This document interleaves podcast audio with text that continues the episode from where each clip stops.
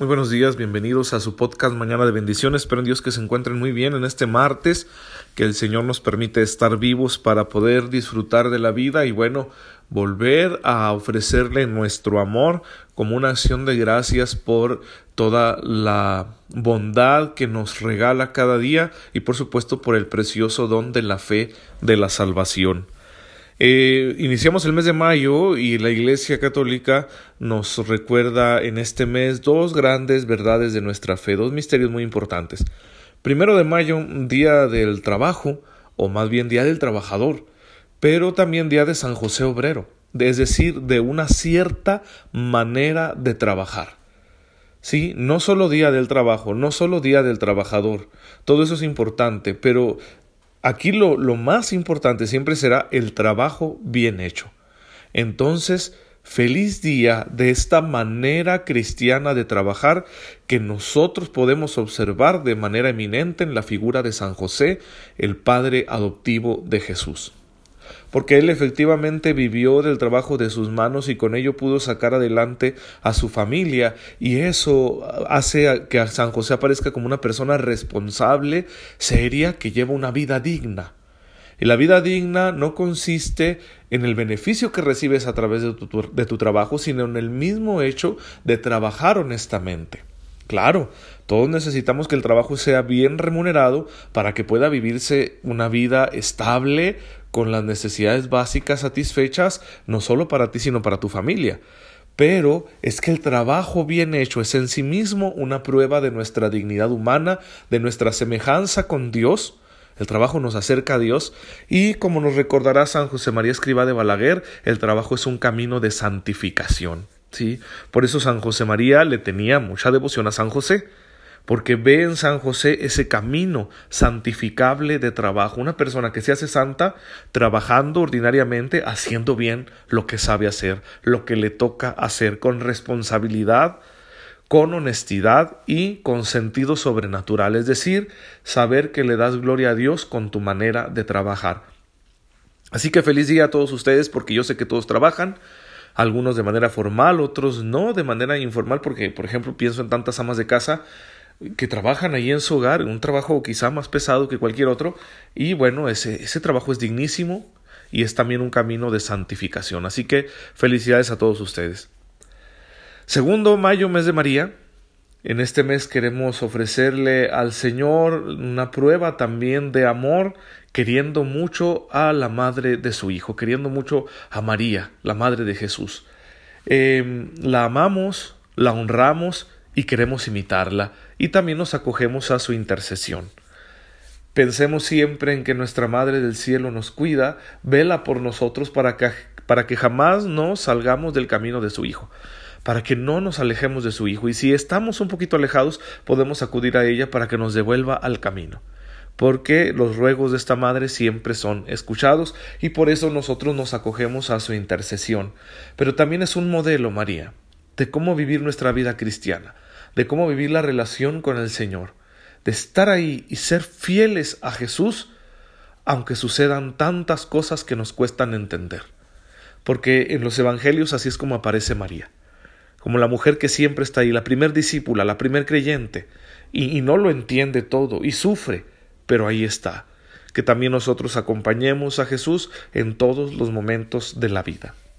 Así que feliz mes de mayo, tenemos muchos festejos en este mes, el Día de las Madres, el Día del Maestro, el Día del Estudiante, en fin, y tendremos mucho que decir al respecto de estos días que festejamos cosas que son muy importantes para nuestra sociedad, ¿sí? Y bien, vamos a volver a nuestra catequesis de eh, los sacramentos. Estamos hablando del bautismo y hablábamos del primer efecto del bautismo, que es el perdón de los pecados y que nos hace hijos de Dios. Eh, hay unos textos bíblicos que quisiera recordar, aparte de los ya mencionados. Por ejemplo, Colosenses 2.12 dice, Sepultados con Él en el bautismo, con Él también han resucitado por la fe en la acción de Dios que resucitó de entre los muertos. Si estamos sepultados con Cristo en el bautismo, y al mismo tiempo hemos resucitado, la fe que se nos regala en el bautismo nos hace resucitar. Lo mismo nos recuerda Gálatas 3 del 26 al 27 pues todos ustedes son hijos de Dios por la fe en Cristo Jesús. En efecto, todos los bautizados en Cristo se han revestido de Cristo. Una nueva condición es lo que caracteriza al bautizado. Este revestimiento de la gracia, del poder, del amor, de la misericordia que Dios manifiesta a través de Jesucristo nuestro Salvador. Si todo el ser de Cristo nosotros lo asumimos, nos lo apropiamos, nos revestimos con ello en el bautismo. Así que por eso es importantísimo vivir nuestro bautismo, tomar conciencia de lo que significa para vivirlo en cualquier circunstancia. Sin embargo, hay una cosa que decir. El Señor quiere que nosotros como sus hijos crezcamos. Y no puede haber crecimiento donde no hay obstáculos. Si todo crecimiento, todo organismo que crece va a enfrentar obstáculos, no va a ser la excepción para nosotros, hijos de Dios. Vamos a encontrar un obstáculo que el Señor deja que permanezca. Es esta realidad que la Iglesia llama la concupiscencia, una inclinación al mal que no desaparece con el bautismo. Nos recuerda el Catecismo de la Iglesia Católica en el número 1264 lo siguiente. Ciertas consecuencias temporales del pecado, como los sufrimientos, la enfermedad, la muerte, o las fragilidades inherentes a la vida como las debilidades de carácter, etc., así como una inclinación al pecado que la tradición llama concupiscencia. Todo eso permanece aún después del bautismo. ¿Sí? Por eso el bautizado tiene que seguir creciendo, tiene que seguir esforzándose con la gracia de Dios para no dejarse llevar por esa inclinación, para no pecar nuevamente, es un verdadero combate, pero si Dios en su infinita sabiduría así lo ha previsto, pues es obviamente porque el bien que, que Dios se propone en nuestra vida es muy grande. Es que tengamos este crecimiento que nos haga florecer, que nos haga dar fruto. Así como una planta enfrenta circunstancias adversas, sin embargo las sabe vencer con su perseverancia y cuando menos lo piensa uno, las plantas brotan en los lugares más inesperados. Todos nosotros hemos visto, por ejemplo, cómo tú le puedes echar a la tierra unas planchas enormes de concreto y de pronto aún así por una grieta sale una, una planta. Sí, sale por ahí una hierbita porque vence las circunstancias adversas y es capaz de hacer florecer la vida aún en esas situaciones. Igual nosotros. Sí, igual nosotros para dar fruto tenemos que crecer, para crecer encontraremos obstáculos. Así que Hermanos míos, ustedes y yo estamos bautizados, pero no nos desesperemos. Vamos a tener que luchar y que tomar decisiones para hacer florecer nuestro bautismo todos los días. Claro, es posible con la gracia de Dios, pero Dios quiere nuestra cooperación libre, que libremente nuestra voluntad le diga que sí. En tantas situaciones, ¿eh? en tantas situaciones, algunas bastante complicadas, y hay que estar siempre preparados porque la vida nos puede dar muchas sorpresas. Hay cosas que uno dice, eso nunca me va a pasar a mí, o yo nunca me voy a ver en esas situaciones, en esas circunstancias, o a, mí este, eso no, jamás me pasaría por la mente. No, pues sí te sucede. Sí te sucede y no estás preparado. Cosas que tú pensabas que no, pueden llegar a suceder, ¿sí?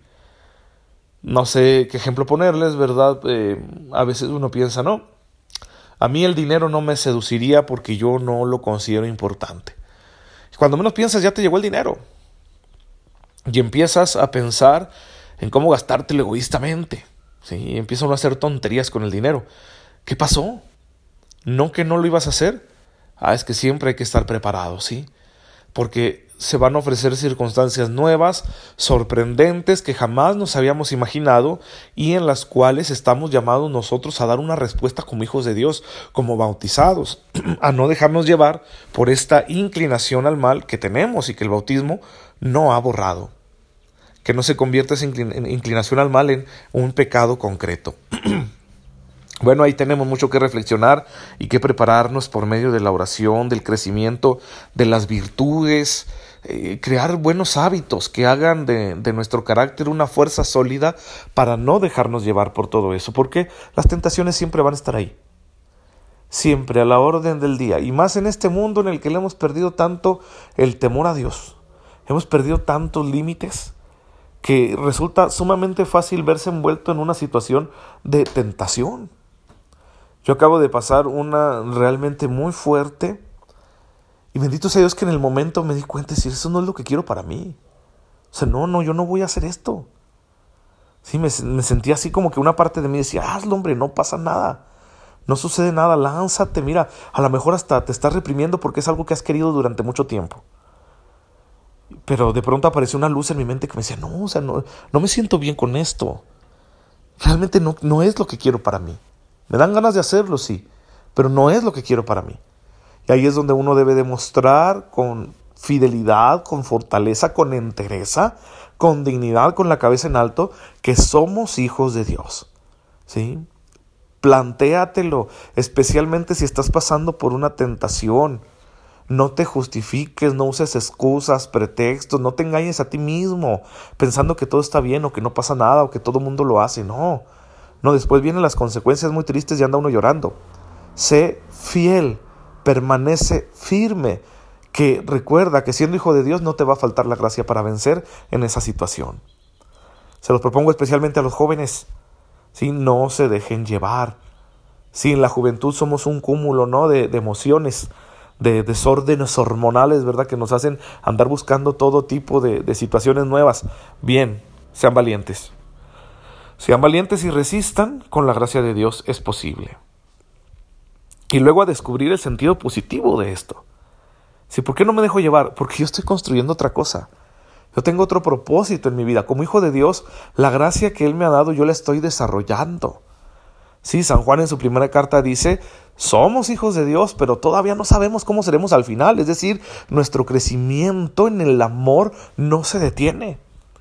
Y cuando tú estás decidido, cuando tú ya optaste por construir ese proyecto tuyo de vida en el amor, en un amor de entrega, de santificación, entonces no vas a parar de crecer. Y esto se los digo para que no vean la lucha con la tentación solo como una cuestión de, aguantarnos, ¿no?